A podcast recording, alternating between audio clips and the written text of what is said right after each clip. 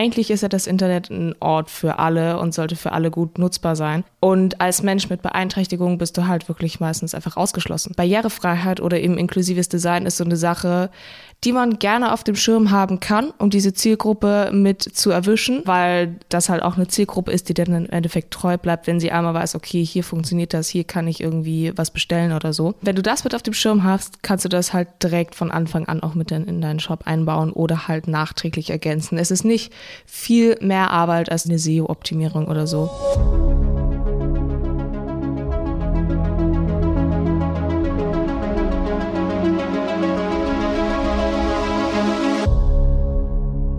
Ja, sehr schön. In dieser heutigen Hanne 4.0 Folge spreche ich mit Hanna Richter aus unserem Team über das spannende Thema Usability, beziehungsweise Usability-Optimierung und ganz, ganz stark damit verknüpft das Thema Barrierefreiheit in E-Commerce. Das sind beides Themen, die sind für viele Händler und viele Freelancer und Agenturen nicht das Top-Thema, was irgendwie so jeden Tag ähm, auf, dem, auf der Tagesordnung steht, was man sich irgendwie äh, vornimmt, um das zu optimieren. Aber das sollte definitiv eines der Top-Prioritäten sein. Und warum das so ist, das erfahrt ihr in dieser Folge. Das ganze Thema Usability-Optimierung hängt definitiv ganz stark mit dem Thema Conversion Rate-Optimierung zusammen und hängt am Ende damit zusammen, natürlich, wie gut ist die Experience von eurer Zielgruppe bei euch auf dem Shop, aber letztendlich auch, wie viel Umsatz macht ihr, wie viele Bestellungen kriegt ihr rein. Also es ist ein massiver Hebel, um euren Online-Shop noch weiter nach vorne zu bringen. Hanna, ich freue mich, dass wir heute zusammen über Usability sprechen. Ich freue mich auf diese Folge. Ich freue mich auch sehr. Sehr schön, ja. Und euch wünsche ich ganz viel Spaß beim Zuhören. Hanna, schön, dass wir zusammen jetzt eine Folge über Usability machen. Freut mich. Ich fühle mich sehr gebauchmiezelt, dass ich das machen darf mit. Ja. Du bist ja bei uns die Usability-Spezialistin, richtig? Genau, seit kurzem mit äh, dabei und ähm, eigentlich Kommunikationspsychologin mhm. mit Vertiefung in multimedialer Psychologie. Ja. Und da dreht sich halt sehr viel um die Usability oder eben Gebrauchstauglichkeit im, im Gebrauchstauglichkeit Internet. wäre so die deutsche Übersetzung eigentlich von dem genau, Wort ja. Usability. Okay. Ja, und bedeutet halt einfach nur eben das Ausmaß, in dem ein Produkt oder eine Dienstleistung ähm, effizient und zufriedenstellend benutzt werden kann. Mehr okay. ist es eigentlich nicht. Okay. Ja, ist ja halt das übelste Buzzword eigentlich, würde ich schon so sagen. So Usability nimmt, glaube ich, jeder in den Mund, ohne so richtig jeder, also wirklich so zu wissen, was das exakt bedeutet. Was ja noch ein ziemlich verwandter Begriff ist dabei, ist so dieses UX, ne? Ist ja noch ein größeres Buzzword, würde ich sagen, User Experience, ja? Ja. Vielleicht kannst du kurz erklären, wo, wo da überhaupt so der Kontext ist. Ist das das Gleiche, ähm, oder ist Usability noch was anderes? Ist das ein bisschen spezieller? Also Usability ist wirklich halt einfach, dass alles gut funktioniert ähm, dass du sozusagen einen Wegweiser hast und dich einfach zurechtfindest, ohne großartig drüber nachdenken zu müssen, was muss ich jetzt tun. Also dass das alles kognitiv im Hintergrund passiert, weil du schon Erfahrung hast, ähm, weil du schon mal irgendwas anderes benutzt hast, was in die Richtung geht. Das ist Usability. Und User Experience ist das, ähm, was als Gefühl beim Nutzer oder der Nutzerin am Ende rauskommt. Also dass du das Ganze nochmal ein bisschen ähm, schöner auch gestaltest ähm, und einfach so ein bisschen Feeling mit reinbaust, sozusagen, in dem halt irgendwie, keine Ahnung, der Warenkorb besonders schön ist und sehr ansprechend. Also kommen auch Emotionen und so Geschmack und solche, solche Ästhetik Dinge. und solche Sachen dazu. Und das ist nicht genau. unbedingt direkt verknüpft mit Usability. Kann aber, ne? Kann aber, Kann genau. damit zusammenhängen. Oder vielmehr die beiden Begriffe hängen stark zusammen. Ich würde sogar so sagen, aus meinem Verständnis, also User Experience wäre dann sozusagen diese ganze Erfahrung übersetzt natürlich, ne? Ja, die man sozusagen genau. von A bis Z mit zum Beispiel einem Online-Shop hat oder mit einem Produkt, ist ja letztendlich völlig egal. Ne? Das kann ja. auch ein physisches Produkt sein. Jedes Produkt, was wir eigentlich benutzen, hat ja irgendeiner Form User Experience. Genau. Oder auch nicht, oder ne, eine gute oder eine schlechte. Und ein Teil davon ist Usability, also wie gut letztendlich oder wie, äh, ob, ob die Benutzbarkeit überhaupt funktioniert oder nicht, sozusagen, ob eine Benutzbarkeit gegeben ist oder nicht. Ja. Das ist Usability. Genau, Usability ist halt einfach nur, dass es ähm, ja, dass du sicherstellen kannst, dass du an dein Ziel wirklich effizient und schnell und zufriedenstellend rankommst. Genau. Und diese Experience ist halt das, was du gerade meintest, das Gefühlsmäßige dahinter. Ja, okay. Also es gibt schon so einen kleinen Unterschied dazwischen, aber im Endeffekt zählt halt alles zusammen. Du kannst halt echt eine gute Usability haben, aber wenn deine User Experience zu gut Deutsch für einen Arsch ist, hast du auch nicht wirklich was gekonnt. Also ja. du musst Leute halt auch emotional ein bisschen Klar. ansprechen oder gestalterisch ansprechen. Ja. Ganz kurz, ähm, Usability, ist das ein Ding, was man so, ist das ein Ja-Nein-Ding? So, ja, mein Produkt ist usable, also abgehakt, fertig, oder es ist eben nicht usable, weil es, wie gesagt, jeder, der es versucht zu benutzen, der, der hat Probleme damit und dann ist es nicht usable. Also ist das so ein Ding, was man sozusagen einfach machen kann, abhaken kann und dann ist das fertig?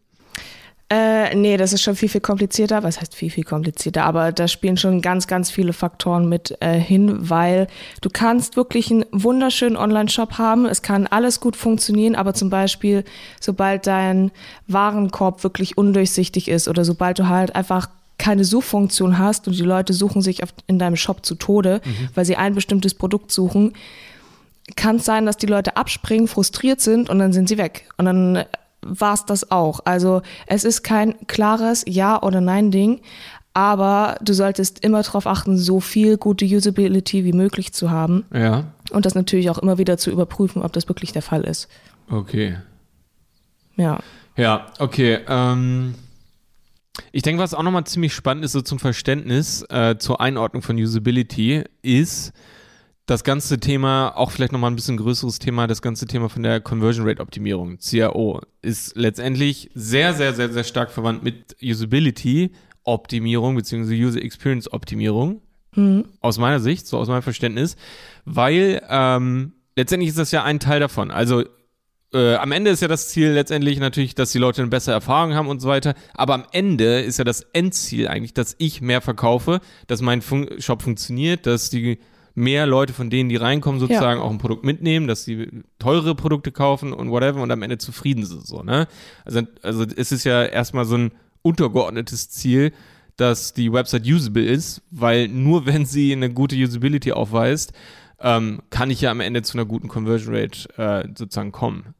Genau. Ja. ja. ich denke, das ist nochmal ganz, ganz wichtig, weil viele wissen so, ja, auf jeden Fall, äh, Conversion Rate Optimierung und so weiter ist super wichtig, aber letztendlich ist das so ein riesen, riesengroßer Begriff, wo ganz viele Sachen dabei sind. Da ist Pricing dabei, da ist natürlich Design dabei, ja. da ist Auswahl der Marken, Auswahl der Produkte, Sortiment, whatever, Zahlungsarten und so weiter.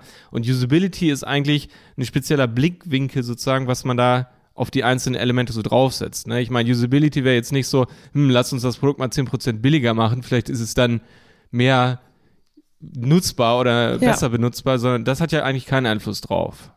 Nee. Genau, du hast eben schon eine, äh, ein Thema oder ein Beispiel genannt, Suchfunktion. Mhm. Ist ein Riesenthema bei Online-Shops, bei Websites allgemein. Ne? Ob ja. eine vorhanden ist oder nicht, macht einen Riesenunterschied, weil viele suchen die und auch wie gut sie funktioniert letztendlich. Ne? Also genau. wenn du da, genau, kannst du ja vielleicht nochmal ganz kurz was dazu sagen. Ja, äh, so eine Suchfunktion sollte halt auch gerne mal ähm, sehr spezifisch sein wenn ähm, du halt genau weißt, was du für ein Produkt suchst, zum Beispiel mit genau den Maßen oder sowas, mhm. dass du dann halt einfach genau diese Maße und was du haben willst eingeben kannst und nicht dich erst äh, bei einer Produktkategorieseite dann 100% durch alles durchklicken musst, bis du ja. das gefunden hast, was du willst.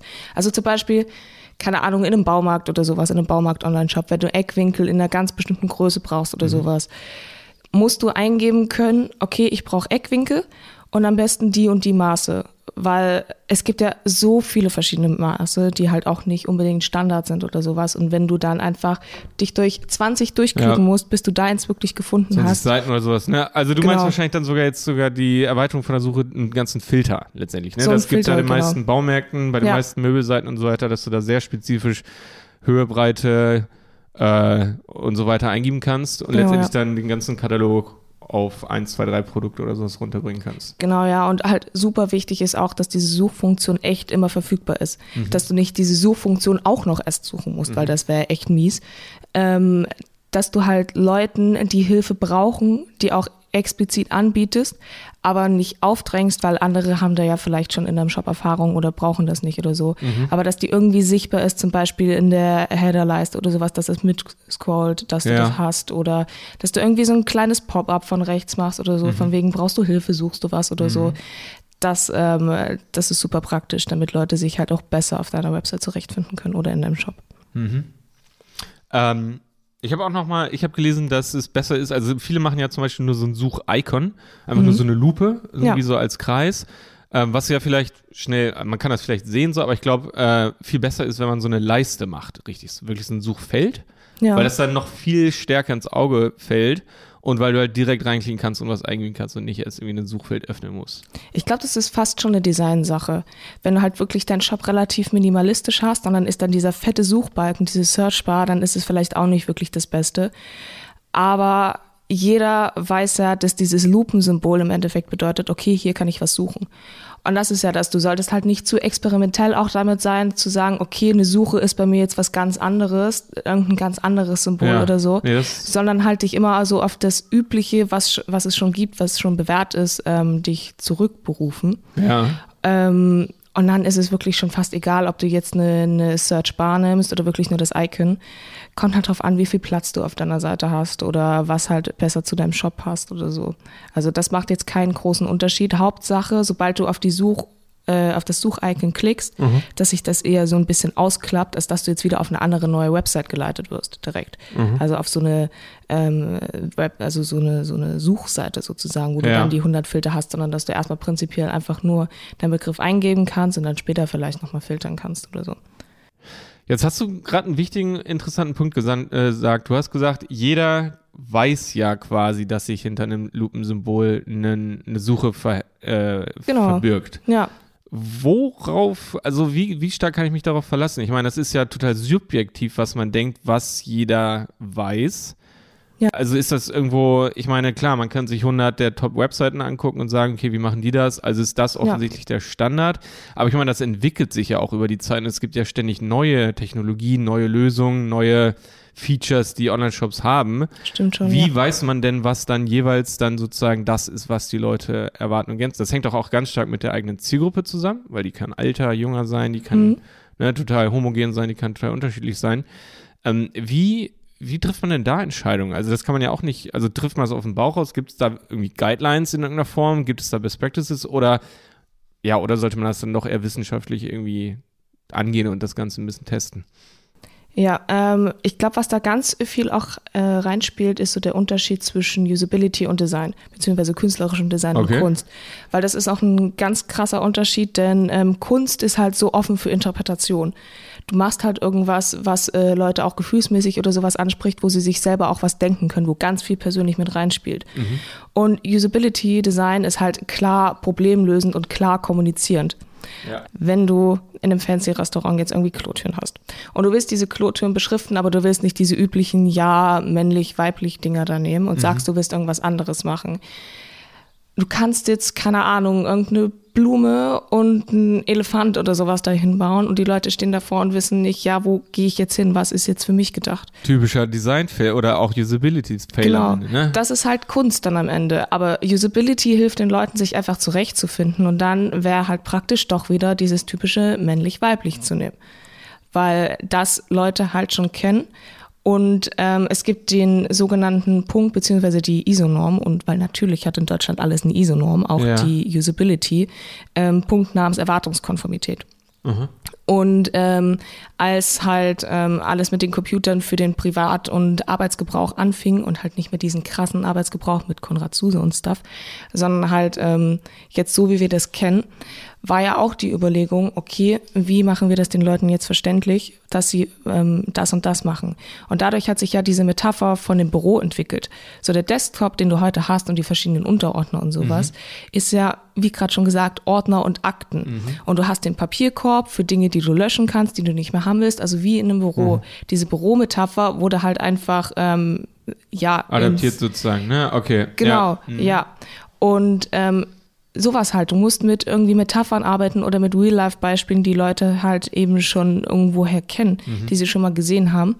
Und ähm, sowas ist dann halt auch für ähm, Searchbars oder für verschiedene Icons oder sowas. Zum Beispiel, dass du, wenn du eine Mail an jemanden schreiben willst, dass du diesen Briefumschlag hast und so. Also das wurde ja schon viele, viele Jahre etabliert. Und es wäre halt super praktisch, dabei ja. auch einfach zu bleiben und nicht zu experimentell und flippig zu werden. Also klar, du kannst probieren, das zu revolutionieren, kann aber im Endeffekt sein, dass dir die Leute abspringen, weil sie nicht wissen, was sie damit anfangen sollen und halt auch nicht unbedingt zu neugierig sind oder vor allen Dingen zu viel Zeit haben, um sich durch deinen Shop durchzuklicken und zu sagen, okay, ich probiere jetzt mal das aus, was das ist oder so. Ein super spannender Punkt, weil darüber habe ich auch mal gelesen, dass wir ja immer mehr in so eine Generation oder dass immer mehr Generationen aufwachsen, die letztendlich diese Icons auf, oder diese Produkte, auf denen die Icons basieren, zum Beispiel eine Lupe bei einer Suchleiste, eigentlich gar nicht mehr kennen. Die haben noch nie eine Lupe in der Hand gehabt.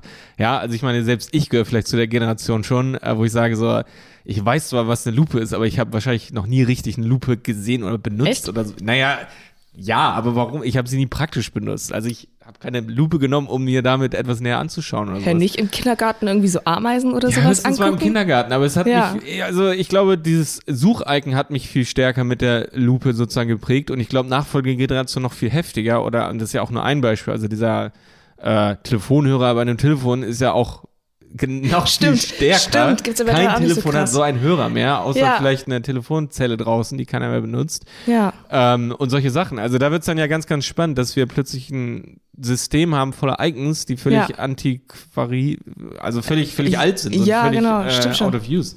ja. Ähm, ist es dann trotzdem noch gute Usability? Ja, definitiv, weil ähm, selbst wenn du das nicht mehr mit den Real-Life-Dingen dahinter in Verbindung bringst, äh, bringst du es halt einfach mit den Internetmetaphern in Verbindung. Dass du halt trotzdem immer noch weißt, ja, okay, das bedeutet jetzt Suche, auch wenn du nicht krass drüber nachdenkst, okay, warum ist das jetzt eigentlich eine Lupe oder warum ist das ein Telefonhörer?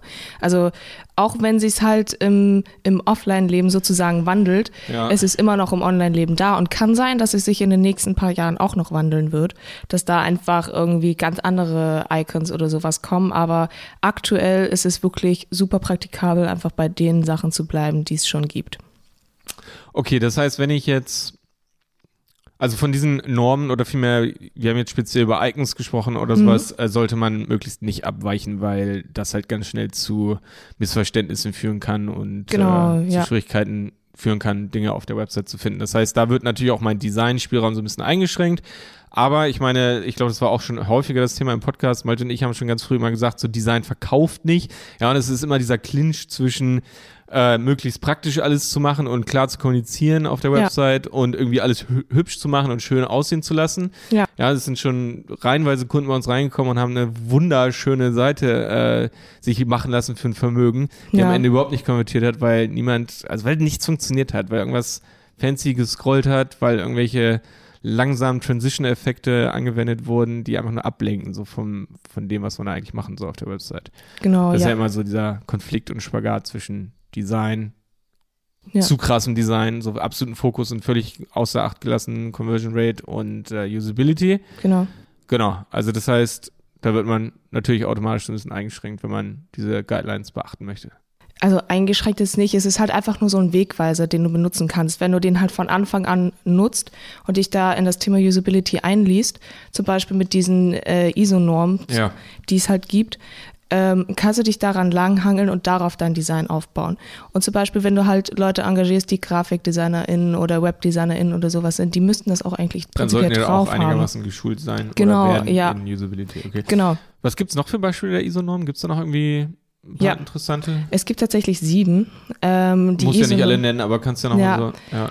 Äh, die ISO-Norm nennt sich übrigens 9241 ähm, 110. Nur Sofort falls das gemerkt, jemand, danke. Ja. gerne, gerne, nur falls das jemand nachgoogeln möchte. Ähm, ganz, ganz wichtig ist auch die Aufgabenangemessenheit. Wenn du ein bestimmtes Ziel hast, musst du dieses Ziel einfach erreichen können und halt durch nur die Aufgaben, die angemessen sind und nicht noch viel mehr darüber hinaus. Also, dass zum Beispiel NutzerInnen von unnötigen Aktivitäten und Infos befreit werden sollte. Also alles, was im Hintergrund laufen kann, sollte im Hintergrund auch wirklich laufen. Ein Beispiel? Das, äh, wenn du jetzt zum Beispiel ähm, schon Kunde in einem Online-Shop bist. ja. Äh, du bist eingeloggt und du willst ähm, eben irgendwas kaufen und legst das in den Warenkorb. Du sitzt am Laptop, packst das in den Warenkorb und dann gehst du irgendwo anders hin, außer Haus, äh, willst das unterwegs kaufen.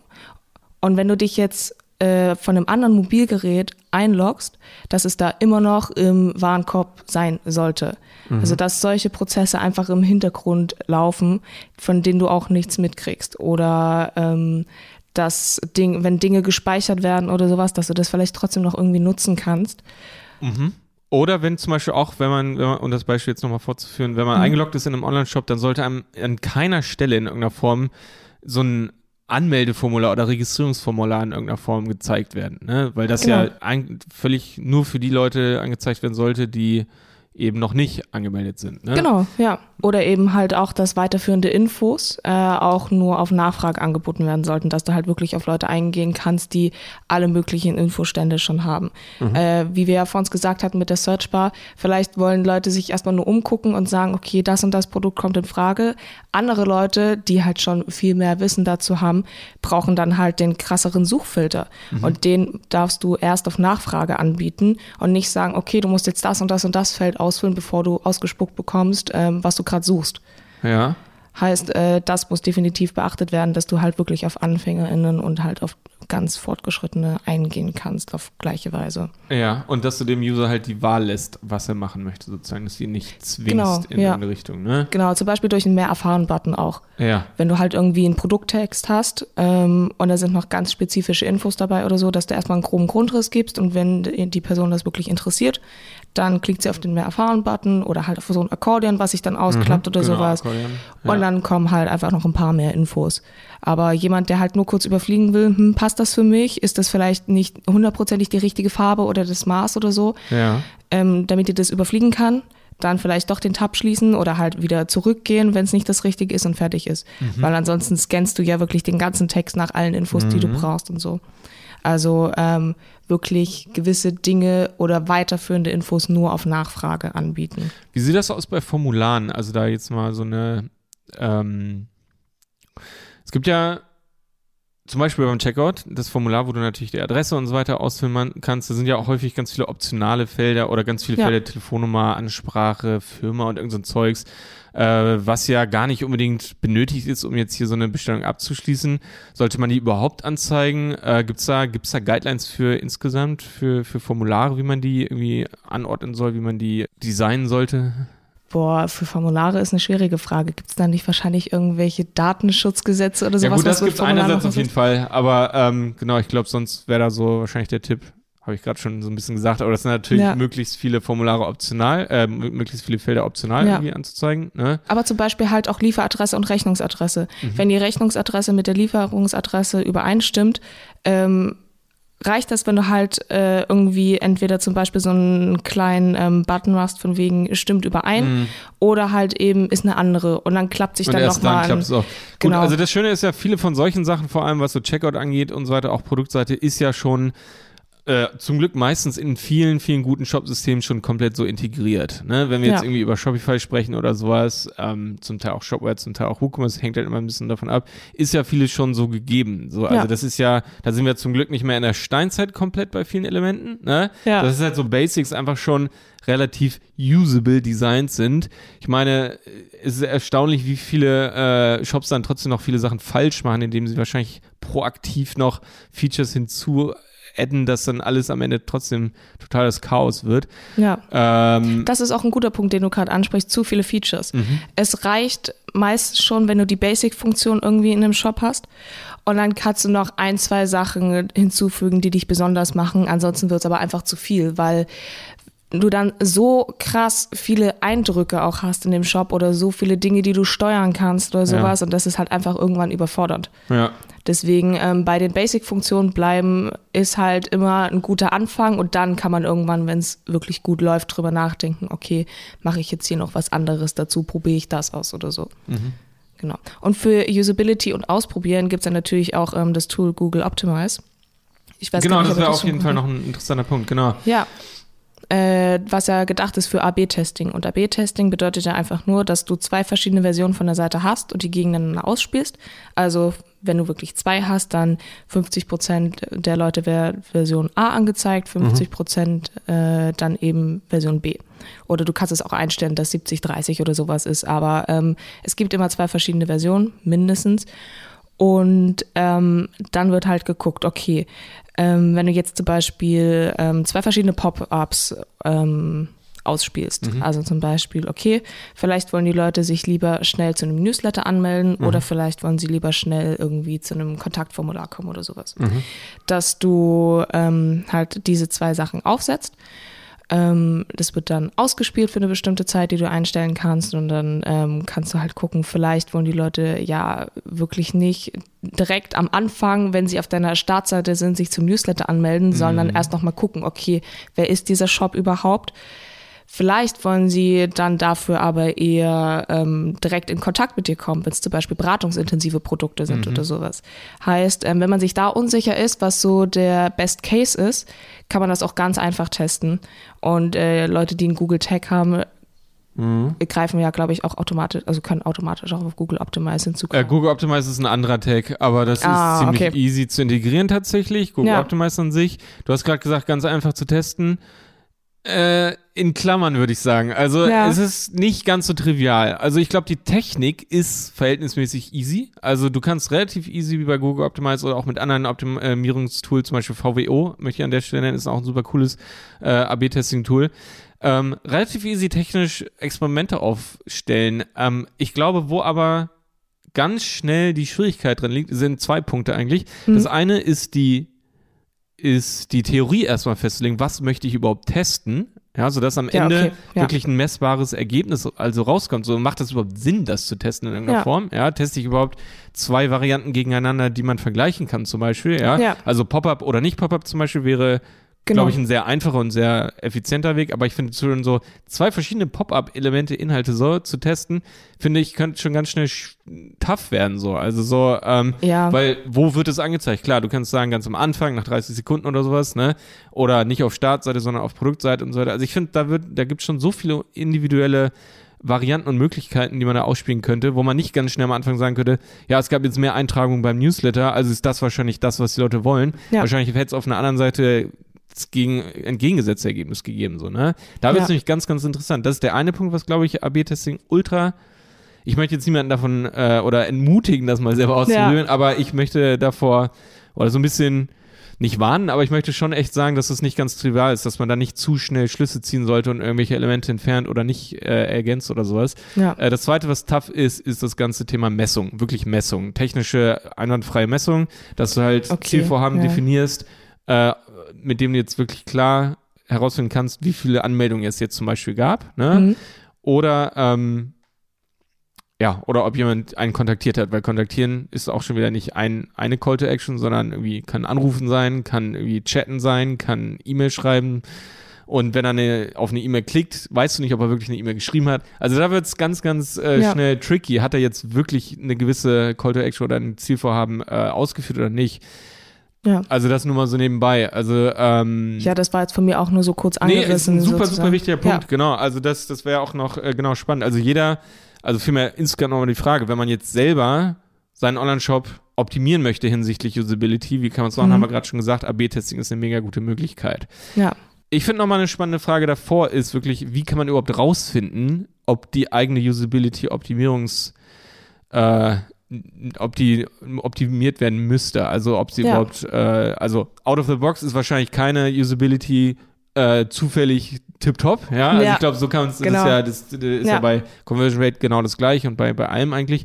Äh, deswegen, ich glaube, jeder hat da definitiv in irgendeiner Form Potenzial, noch was zu verbessern. Aber wie findet man überhaupt raus? Also wo fängt man an? Also so, gibt es da schon eine Liste von 100 Sachen, die du in deinem Online-Shop irgendwie mal testen solltest ähm, oder optimieren solltest? Überprüfe, ob die Suche so und so gut ist, überprüfe, ob Ladezeit unter x Sekunden ist. Ja. Also gibt es da schon eine Art Checklist oder wie fängt man überhaupt an, so rauszufinden, wo die Usability völlig, völlig daneben ist? Ja, also ganz praktisch wäre natürlich von Anfang an, während du deinen Online-Shop aufbaust, ähm, darauf aktiv zu achten.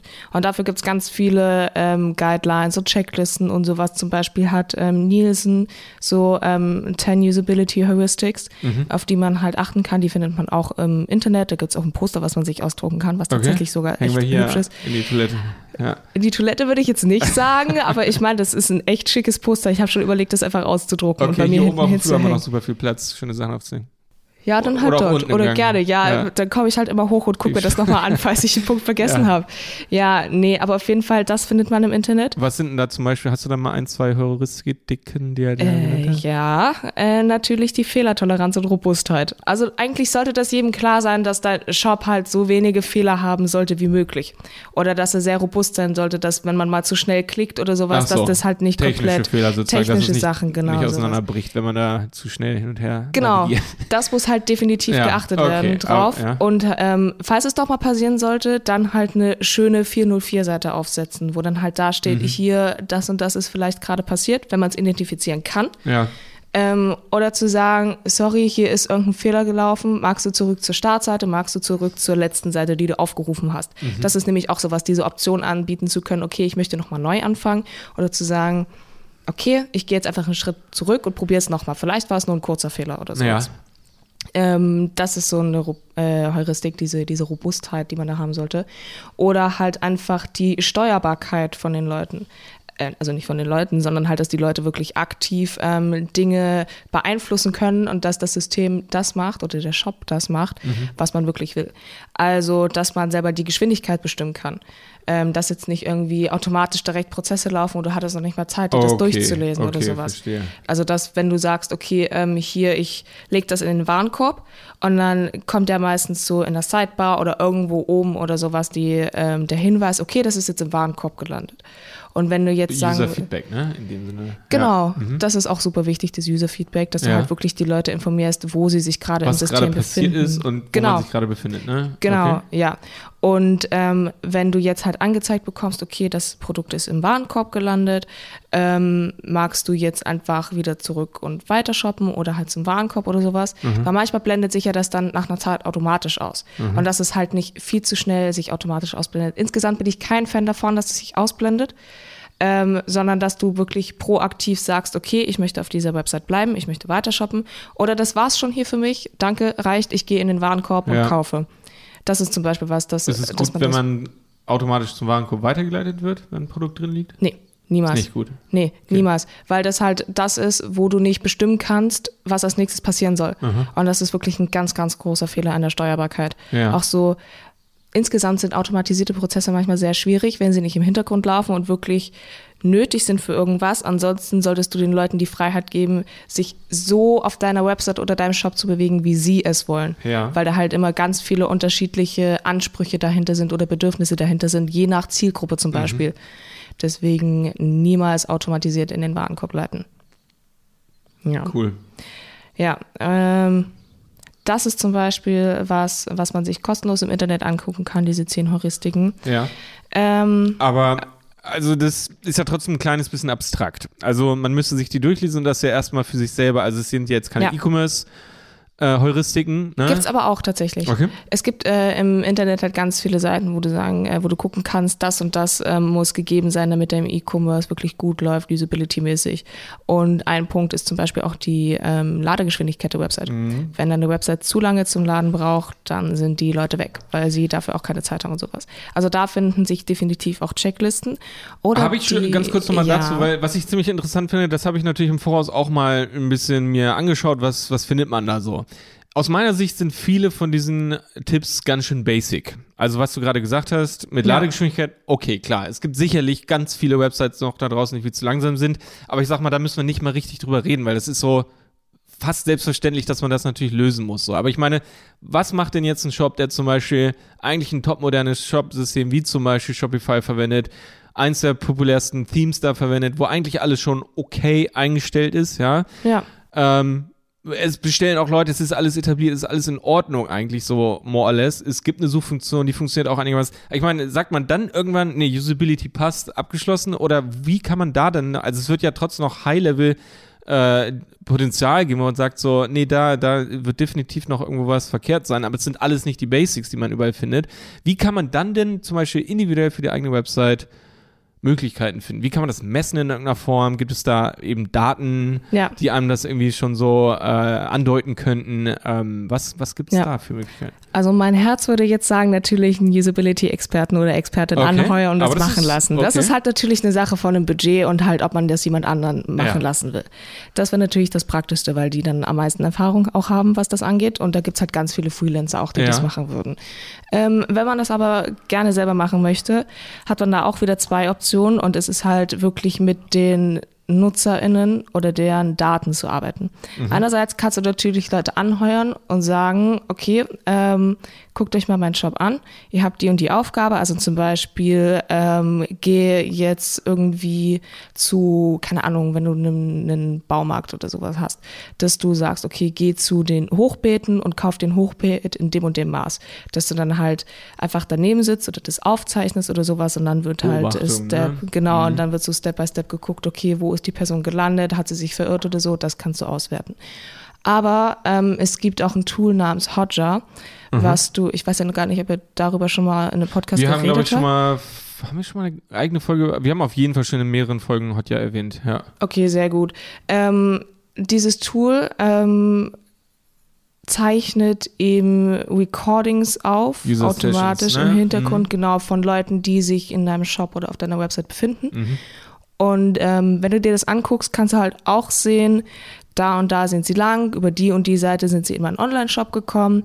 Und ähm, was ich auch super praktisch finde, ist, es gibt ähm, so verschiedene ähm, Anzeigefunktionen für das Recording, damit du dir das nicht vielleicht hundertprozentig alles angucken musst, weil das wirklich auch manchmal zeitintensiv ja. ist, wenn jemand so eine halbe Stunde auf deiner Seite ist, ähm, wo dann gesagt wird, okay, hier ist wahrscheinlich ein Usability-Fehler, dann kommt dann so ein, ich glaube, es war so ein rotes Dreieck, mhm. also so ein rotes Warndreieck oder sowas. Oder ähm, da war jemand, der ähm, ein Wage Klicker ist. Also der ganz oft ja, auf irgendwas ja, geklickt ja. hat und es hat nicht funktioniert oder so. Mhm. Ähm, da kann man sich verschiedene Dinge anzeigen lassen für so kleinere Sachen oder sowas. Oder was halt auch ähm, super praktisch ist, ist Google Analytics. Wenn du dir Absprungrate und sowas anguckst, mhm. auf welcher Seite springen die Leute eventuell ab? Oder wie ist der, ähm, die Customer Journey dahinter? Wo kommen die Leute rein? Was hatten sie vielleicht für ein Ziel? Sind sie zum Beispiel über Google Ads gekommen? War vielleicht doch nicht das, best, äh, das richtige Produkt? Sind abgesprungen mhm. oder so? Also das ist zumindest irgendwas, was dir schon mal so, ein, so eine Ahnung davon gibt, wo in deinem Shop eine schlechte Usability liegen könnte. Und wenn du wirklich richtig wissen willst, wo ist das Problem, dann würden sich die Recordings von User Sessions über Hotjar zum Beispiel anbieten. Absolut, kann ich nur unterstreichen, was du gerade sagst. Also Hotjar ist ein mega, mega cooles Tool. Recorded alle User Sessions, je nachdem, was ein Paket da buchst, halt Tausende oder sowas oder auch nur Hunderte äh, pro Tag. Ähm, aber es ist erstmal nur ein Datenhaufen. Ne? Die einfach ohne Ziel durchzuforsten ist mega zeitaufwendig und mega schwierig. Und du, also aus meiner Sicht ist das nicht so richtig zielführend, wenn man da einfach nur durchguckt, so, hm, gab es jetzt irgendwo ein Problem. So, ich finde, das ist wahnsinnig schwierig. Es kann sein, dass man da definitiv Potenzial findet. Es ist super gut, zum Beispiel auch grafische Fehler äh, aufzudecken, wenn jetzt irgendwas überdeckt wird im Checkout oder sowas auf irgendeiner Seite. Ja. Wenn das auf irgendwelchen Geräteklassen, die du selber nicht testen willst, permanent irgendwie nicht gut aussieht, ja, auf einem Tablet, auf einem Handy, auf einem Android, whatever, ja, in irgendwelchen Browsern, dann kannst du das ziemlich cool filtern und auch einstellen. Aber am Ende, so richtig Usability aus meiner Sicht, wird da ganz, ganz schwierig, weil du halt nicht weißt, was war deren Ziel, Intent. So, vielleicht wollt ihr gar nicht kaufen, vielleicht wollt ihr noch irgendwas suchen und gucken und lesen und, ja. ne, und ja. letztendlich, ja, browst da rum und so und äh, weißt jetzt halt nicht so, ja klar, er hat nicht gekauft, war also nicht, nicht geil usable irgendwie alles. Ja. Ähm, aber das ist halt irgendwie zu wenig. Also was du gerade gesagt hast, ist, glaube ich, richtig cool, wenn man halt ähm, zum Beispiel äh, sich die Daten über Google Analytics anguckt ähm, ja. oder sich die in, ins Data Studio oder auch in Google Ads zum Beispiel sich reinzieht, da kannst du auch die Analytics-Daten reinziehen und das Ganze schon mal ein bisschen kombinieren, Keyword zu Absprungrate oder sowas, ja, Keyword zu Landingpage zu Absprungrate. Ja. Ähm, das dann halt speziell irgendwo siehst so, hm, bei diesem Produkt für diese Keywords oder nur über Google Ads für dieses Produkt ist die Absprungrate hoch. So, why? Ne? Also so, ja. wenn man so Ausreißer zum Beispiel entdeckt. Äh, ich glaube, das ist, kann auf jeden Fall ein sehr guter Hinweis sein, dass man sich dann speziell zum Beispiel auch Hotjar nimmt, okay, ich gucke mir jetzt alle Sessions an, die auf dieser Produktseite stattgefunden haben hm. und suche dann speziell nach da Problem. Also das könnte, glaube ich, ein, eine Möglichkeit sein, äh, speziell dann Usability-Fehler ja. zu finden. Ne? Ja. Dann hast du gerade auch genau den, ähm, äh, wichtig gesagt, äh, Customer Journey Analyse. Ich glaube, das wäre nochmal ganz spannend jetzt zu sehen. Also ähm, in der Conversion Rate Optimierung sprechen wir ja oft von der ähm, äh, Card-Abbruchrate, ja, oder Warenkorb-Abbruchrate zum Beispiel. Also wenn jemand etwas in Warenkorb, ein Produkt in Warenkorb gelegt hat, dann mhm. aber am Ende nicht auscheckt, also nicht bezahlt oder nicht, nicht, nicht kauft. So, ne? Das ist so ein Metrik, den man natürlich messen kann. Besten Shopsysteme messen das schon automatisch, dass du sehen kannst, okay, äh, ist gut oder schlecht oder sowas. Ähm, da ist zum Beispiel auch, glaube ich, noch ziemlich spannend, das äh, auf Produkt- oder Sortiment, also so Kategorieebene auch nochmal so ein bisschen äh, äh, zu, zu analysieren. Mhm. Also eine pauschale Zahl, die ist häufig so wenig aussagekräftig, ne? Die sagt halt so, ja, insgesamt ist sie bei 1, aber wahrscheinlich sind es da welche, die sind bei 5 und welche bei 0,3 oder so. Ja. Und wahrscheinlich willst du ja eigentlich nur die identifizieren, die richtig schlecht sind. Äh, dann vorgelagert noch, es gibt noch die Add-to-Card-Rate, ne?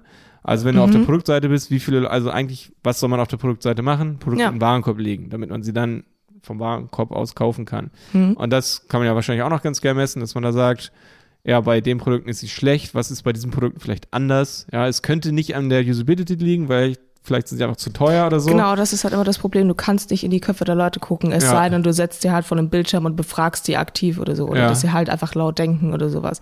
Aber das wäre zumindest schon mal ein guter Anhaltspunkt, sich das anzugucken. Genau, ja. Also ich glaube echt so Ausreißer von, von Daten sind ziemlich wichtig und äh, weil einfach nur Daten angucken, so ohne Ziel ist auch wieder ein bisschen schwierig. Ich glaube, Ausreißer suchen und äh, sich einfach zu fragen, so, hm, wieso ist das bei dieser Seite anders als bei anderen, äh, kann, ja. glaube ich, schon ganz guter Hinweis sein. So, ne?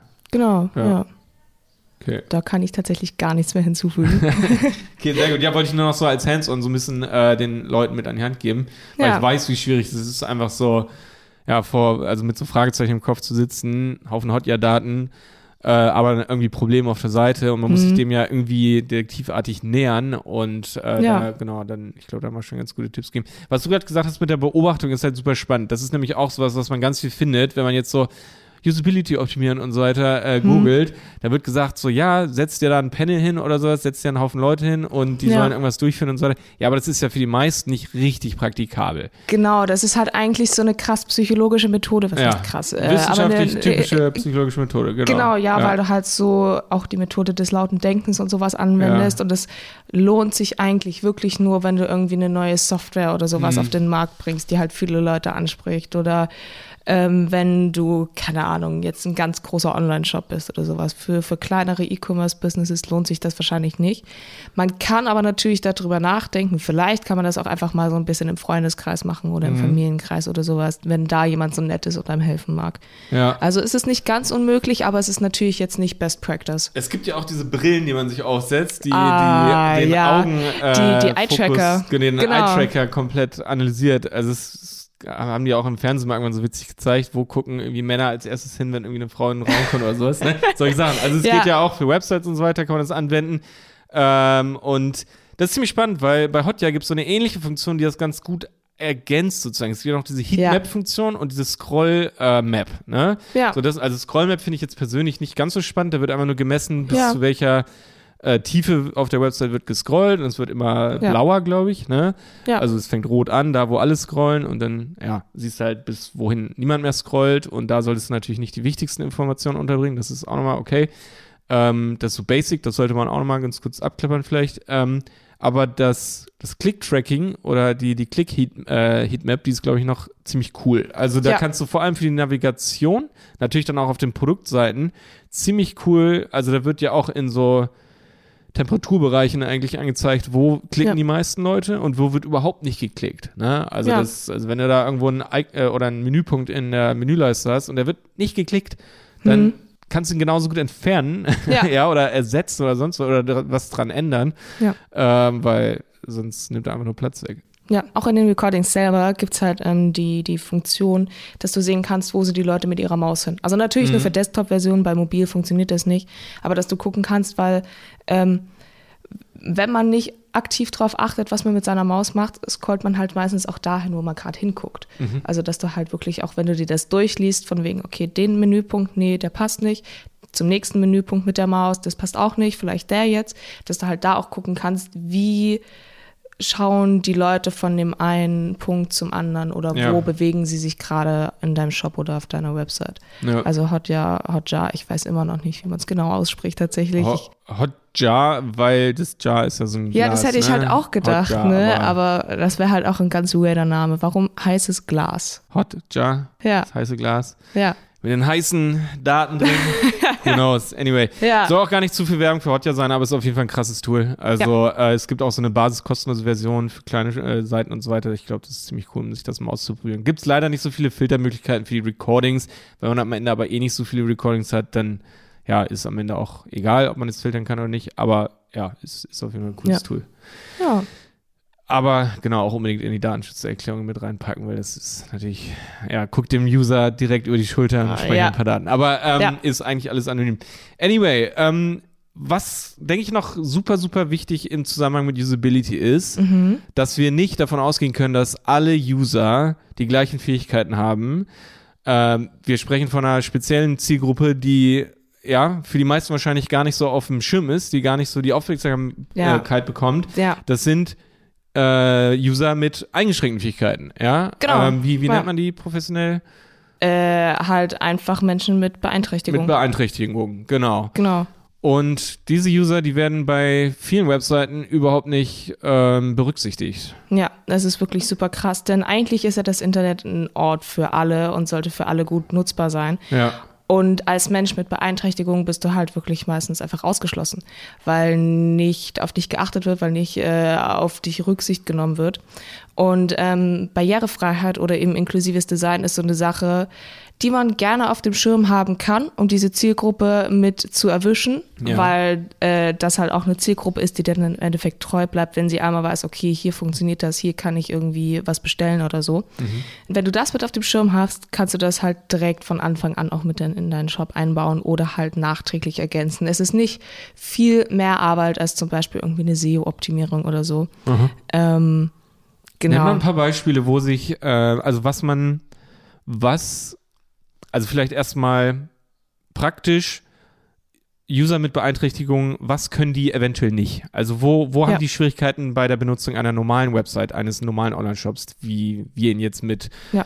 Fingern, mit unseren Augen und so weiter benutzen würden? Ja, äh, es gibt natürlich ganz, ganz viele verschiedene Beeinträchtigungen, aber ähm, so die, die wirklich prägnantesten Sachen sind Farbsinnstörung, was tatsächlich auch 8% der Männer betrifft und äh, ich glaube nur 0,4% der Frauen. Ähm, ist halt genetisch 8% bedingt. ist krass bei Männern. Ja, Ja, also, nicht- Rot-Grün-Schwäche ist zum Beispiel halt so ein Ding. Und wenn Okay. du zum Beispiel zwei Button hast, einer ist rot, einer ist grün, ja, mh, Mhm. ist eh schlecht, Button in verschiedenen Farben zu haben oder sowas. Ja. Aber wenn du verschiedene Informationen hast, eins rot, eins grün, und dann kannst du das irgendwie oder ähm, im Kontrast ist es nicht zu erkennen, dass es irgendwie andere Ja. Farben sind, in Schwarz-Weiß zum Beispiel, ist halt schlecht. Dann bist du komplett aufgeschmissen und klickst im Endeffekt vielleicht das Falsche oder so. Aber gibt es nicht ganz kurz dazu, sind nicht mittlerweile die meisten Geräte, vor allem iPhones und auch Mac und so weiter Computer, so weit, dass man eine Kontrastfunktion äh, für Ja. barrierefreie Ja, das Ja. kannst du halt einstellen, aber da muss deine Website oder dein Shop auch drauf muss optimiert trotzdem sein. optimiert sein. Okay, das ist Ja. nicht out of the box dann, nur weil man das technisch einstellen kann Nee. im Gerät, dann Nee. ist das, gilt das für alle? Nee, okay. Nee, also du kannst das damit einstellen, dass du das halt siehst, dass du das damit benutzen kannst. Ja. Und das ist halt auch eine super ähm, Möglichkeit, um zu gucken, wie ist mein eigener Shop aufgestellt. Mhm. Ähm, aber du musst das natürlich auch anpassen, damit das richtig funktioniert. Heißt zum Beispiel mit Kontrasten arbeiten, damit sich das alles voneinander abhebt oder sowas. Ähm, oder ähm, es gibt zum Beispiel beim iPhone und auch bei Android ähm, dieses ähm, Voice, nee, nicht Voice-Over, ähm, die Funktion, wo du dir alles laut aussprechen kannst für sehbehinderte Menschen. Ja. Ich weiß gerade gar nicht, wie es heißt. Ähm, doch, ich glaube, ähm, Voice-Over direkt bei iOS und irgendwie Talkback oder Ja, sowas ja, bei ja. Android. Ähm, dass ähm, du zum Beispiel auch bei deinen Bildern Alttexte hast, wenn du die auf der Webseite hochlädst. Also Alttexte sind einfach nur, wo beschrieben wird, was steht, äh, was Mhm. ist auf dem Bild zu sehen. Ähm, dass die halt per Sprachausgabe ausgegeben werden, damit Leute sich vorstellen können, was könnte man prinzipiell sehen. Ähm, Spannend. Ja. Solche Sachen sind da. Oder zum Beispiel auch, ähm, dass du deine, ähm, deine Website oder deinen Shop ähm, komplett nur per Tastatur navigieren kannst. Oder halt Tastatur ähnlich, weil Wenn man ähm, zum Beispiel die Leute, Maus nicht bedienen kann. Genau, oder, wenn ja. du motorische Einschränkungen hast, wenn du halt einfach wirklich nur so zwei Tasten oder irgendwie Ja. sowas klicken kannst oder halt mehrere Tasten, dass du da Ja. halt einfach hin und her springen kannst, ohne dass es zu viele Unterpunkte gibt, die du gar nicht erst erreichst, wenn du nicht irgendwie da Enter klickst und dann bist du aber plötzlich schon auf einer anderen Seite oder sowas. Ähm, das ist ganz, ganz wichtig. Und es klingt im ersten Moment schwierig, darauf zu achten, aber ähm, es gibt zum Beispiel auch ganz viele ähm, Checklisten im Internet. Ähm, und du kannst halt auch das, also diese, diese Checklisten zum Beispiel, ähm, der Web Content ähm, Accessibility Guideline ist halt so eine Checkliste, die frei verfügbar ist, wo du gucken kannst, das und das ähm, muss ich machen, damit das für sehbehinderte Menschen oder für motorisch eingeschränkte Menschen oder sowas ähm, gut ähm, erreichbar ist. Mhm. Ähm, Genau, und das betrifft halt auch nicht unbedingt nur deinen Shop, sondern auch Social Media. Du Ja. kannst zum Beispiel auch bei Instagram neuerdings Alttexte für die Bilder einfügen oder auch bei Twitter und sowas. Oder Halt, Untertitel für Videos, ne? Das auch, ja, genau. Glaube, das Und- ist auch ultra wichtig da, Ja. bei YouTube und so weiter. Ähm, ich meine, mittlerweile funktioniert das ja, diese, diese Auto-Caption, ähm, heißt Ja. Caption? Subtitle? Ich glaub Also schon, zumindest, irgend ne, dass du halt automatisch generierte Subtitle hast. Das hat ja vor ein paar Jahren so angefangen. Ähm, wahrscheinlich auch vor allem mit dem Hinblick auf Barrierefreiheit. Äh, Thema Video, was du gerade angesprochen hast, ganz, ganz, ganz wichtig und auch aus in Anführungszeichen normaler Usability-Sicht Mhm. niemals Videos von alleine abspielen lassen. Weil Mhm. du bist erstmal damit beschäftigt zu finden, wo ist jetzt eigentlich dieses scheiß Video, wie kriege ich kann das ausgestellt. Ja, ja. Ja. und wenn du es halt nicht mal siehst, wo dieses Video versteckt ist, Ja. ist natürlich noch nerviger, wenn du dich darauf konzentrieren musst, okay, warte mal, wie komme ich jetzt da überhaupt hin oder so. Deswegen ganz einfacher Tipp, wenn du Videos einbettest und Videos sind halt immer gut, um Leuten dein Produkt nochmal irgendwie ganz anders zu zeigen oder sowas, mach es nie automatisch Mhm. abspielend. Das ist echt super nervig. Und Spannend. ich persönlich muss sagen, wenn ich sehe, da wird ein Video jetzt automatisch abgespielt, zum Beispiel so ein paar ähm, äh, Newsseiten, so ein paar Zeitungsartikelseiten da, die machen das ganz gerne, bin ich einfach weg. Ja. Werbung wird da ganz schnell auch Ja. äh, einfach so Ja. abgespielt. Das Genau. ist halt auch das Allerheftigste. Dann bin ich auch weg. sofort weg. Ja. das Da ist hab ich keinen Bock. krass. Genau. Ja. Also das ist halt so, es gibt noch ganz, ganz viele weitere Tipps, wie du ähm, deine Website barrierefrei aufbauen kannst und die findest du auch Gott sei Dank alle ähm, kostenlos im Internet, ja. weil ähm, es viel zu wenige einfach leider machen. Und wenn du das jetzt hinter eine Paywall oder was auch immer setzen würdest, Ja. wäre natürlich ähm, mies, weil dann niemand diesen Aufwand betreiben würde. Ja. Im Endeffekt ist es natürlich Aufwand, aber jetzt nicht so krass im Endeffekt, wie man denkt. Wenn man das einmal macht, wenn man Ja. einmal damit anfängt, ist man drin. So wie SEO halt auch. Ja. Ähm, Genau, das ist noch ein wichtiger Punkt, vielleicht ganz kurz am Rande. Also vielleicht so ein additional Motivation, irgendwie die eigene Seite barrierefrei zu gestalten, dass es sogar ein SEO-Faktor ist, wenn deine Seite barrierefrei äh, äh, optimiert ist. Weil, Mhm. ich meine, Alttexte für Bilder in, zu hinterlegen ist auch ein SEO-Tipp am Ende. Genau, Weil auch ja. Google, also Google ist letztendlich selber eingeschränkter User, ja, weil Ja. die können halt nicht genauso wie wir über die Seite gucken, sondern sie schauen sich einfach nur die Daten an, ja, und, äh, und ein Bild sind, wenn da keine Schrift hinter ist, dann weiß Google nicht, was das für ein Bild ist. Ja. Und äh, deswegen finde ich es ziemlich spannend. Also ich glaube, wenn man seine Website barrierefrei gestaltet, ist es, und ich glaube auch tatsächlich direkt ja. ist, misst Google, ob die Seite barrierefrei ist, nicht nur für den für den Bot, der die Seite crawlt, Ah, sondern okay. auch an sich. So ist die Seite barrierefrei, ja, okay, dann wird sie äh, eher gepusht, als Ja. welche, die es eben gar nicht sind. Ja. Also ist vielleicht nicht der größte Faktor, möchte ich dazu sagen. Ne? Es gibt ja einen Haufen Seiten, die nicht top optimiert sind, aber ganz oben sind, weil irgendwie der Inhalt dann doch irgendwie noch stärker, äh, ne, so der, der Informationsinhalt noch ein bisschen stärker ähm, gewichtet ist. Hm. Aber es ist trotzdem de definitiv, ich würde jetzt nicht sagen definitiv ein Ranking-Faktor, das kann nur Google sagen, aber ich, Ja. ich gehe davon aus, dass es eine Art äh, Ranking-Faktor ist. Ja. Aber emotional und sowas und klar, verstandmäßig würde ich einfach sagen, macht's mit. Nee, genau, also ich meine, das nur nebenbei noch so, aber ähm, Ja. genau, vielleicht dazu hast du noch Daten, also weil ich habe jetzt keine Vorstellung, wie viele, also du hast gesagt, 8% der Männer äh, sind, oder bis zu 8% der Männer sind, ähm, ne, haben eine rot-grüne Schwäche zum Beispiel. Genau. Allgemein 100% der User, wie viel davon haben einen gewissen Anteil an, an oder sind in irgendeiner Form äh, beeinträchtigt, was, ja, was ihre Ja. Online-Fähigkeiten anbelangt? Genau, ähm, ich würde mich jetzt einfach nur auf Deutschland beschränken, Ja, auf den deutschen Markt reicht, oder ja. halt insgesamt auf Deutschland. Ähm, so ungefähr 7,9 Millionen Menschen sind auch schwerbehindert Mhm. und das betrifft häufig ähm, die motorische Einschränkung. Ja.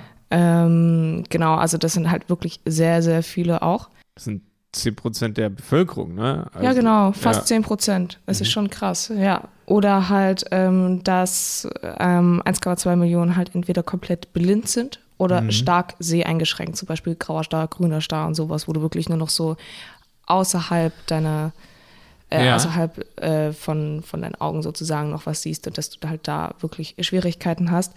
Ähm, genau. Das finde ich und- ganz spannend, ganz kurz an der Ja. Stelle, weil darüber habe ich auch nachgedacht, weil, vielleicht ganz kurz aus eigener Erfahrung und auch mit Gesprächen mit anderen Händlern, aber vor allem auch aus meiner eigenen Erfahrung bei uns im T-Welt Online-Shop, wir haben schon viele Anrufe, jetzt nicht übermäßig viel, aber schon viele Anrufe von auch älteren Zielgruppen, Hm? die sagen, so, hey, ähm, ich habe das und das Produkt gesehen, ähm, kann ich das auch jetzt per Telefon bestellen?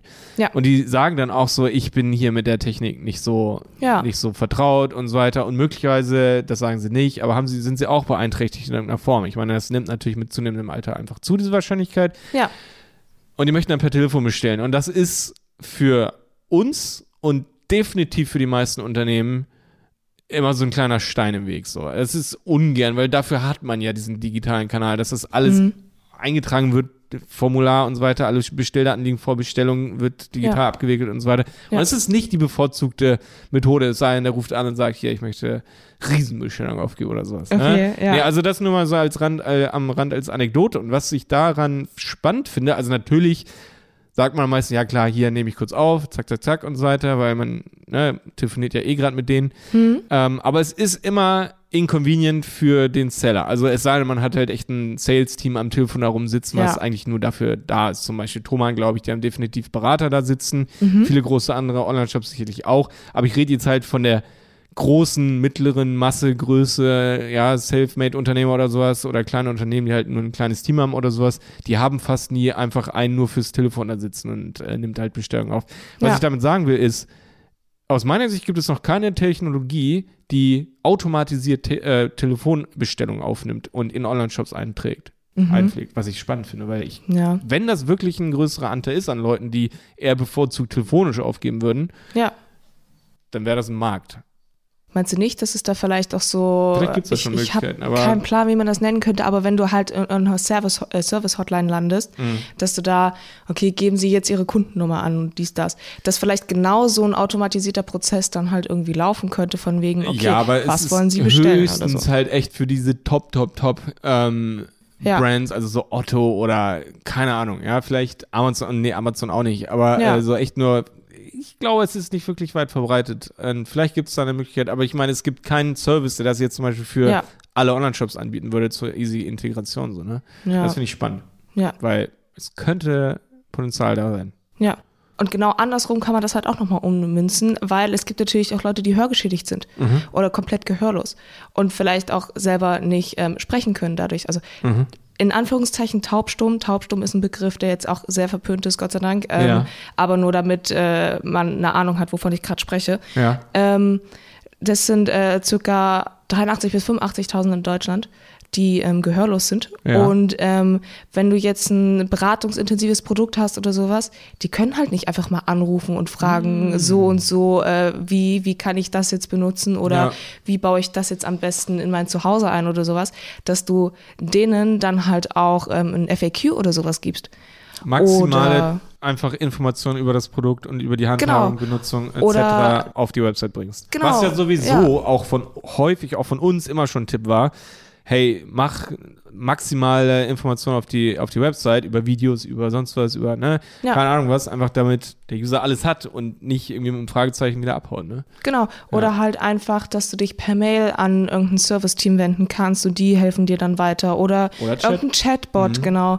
Dass du da 24/7 einfach Chat. was hast. Und Ja. nicht sagst, ja, okay, rufen Sie doch einfach mal bei uns an, weil für manche Leute ist das einfach nicht möglich. Was hier also am Ende wieder der Tipp ist, und den haben wir auch schon oft gegeben, mehr Möglichkeiten als eine irgendwie Ja. direkt zu kontaktieren. Und easy. Alle, also Chat, E-Mail, äh, FAQ direkt am besten auch und eben auch anrufen für die, die es wollen. Und das Genau. alles eigentlich easy accessible an jedem Punkt der Website. Ne? Ja, Ja. genau. Also halt zum Beispiel Topbar oder sowas, dass du Ja. da wirklich direkt anbietest, nehmen Sie Kontakt mit uns auf oder so. Ja, ja, oder so ein Hover, Hover-Symbol oder, Oder sowas. irgend Da gibt's sowas, ja, genau. Ja, viele Möglichkeiten mittlerweile. Ja. Das wäre schon wieder ein Thema für Usability. Was macht man am besten, damit die Leute. Ähm, Müssen, genau, das wäre, das wäre ein Ja. AB-Testing-Thema. Also, Genau. dass du da tatsächlich sagst, also ne, verschiedene Positionen ähm, unterbringst. Also du kannst sie entweder alle gleichzeitig implementieren Ja. und dann halt wirklich über Zielvorhaben messen. Hat er da geklickt, hat er da geklickt? Oder klicken ist halt immer so auch so, er könnte überall klicken und dann aber nur eine Sache nutzen oder gar nichts nutzen. Hm. Ähm, aber dass du da halt, das ist wieder die Herausforderung, die ich vorhin genannt habe, dass man da eine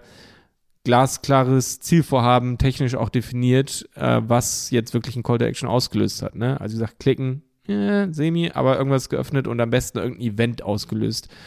Ähm, anyway, das ist nochmal ein Tracking, größeres Thema. Ja. Aber genau, das wäre ein klassisches AB-Testing-Thema, dass man da einfach auswertet, welche Methode wird häufiger genutzt. Aber auch da wird spannend. Stell dir vor, wir haben zwei Varianten jetzt. Einmal mhm. Topbar, einmal irgendwie Floating-Element an der rechten Seite. Floating wird irgendwie 80% verwendet, Topbar nur 20. Ja, heißt das jetzt, wir sollen nur Floating nehmen? Oder heißt das, wir behalten beides? Weil, hey, wir wollen ja die 20 Leute auch nicht verprellen, 20% der User auch nicht verprellen. Das, da wird es dann nämlich auch ganz schnell wieder wissenschaftlich so, was, mhm. ist, was ist jetzt die Aussage? Also die, die Entscheidung, die nimmt mir ja das Tool nicht ab. Die sagt zwar, hey, diese Variante ist 90% äh, zielführender für die Conversion Rate, von diesem Zielvorhaben. Ja. Aber das heißt ja nicht, dass ich nur das nehmen sollte. Ja, aber das kannst du im Endeffekt nochmal in einem neuen AB-Test auch machen.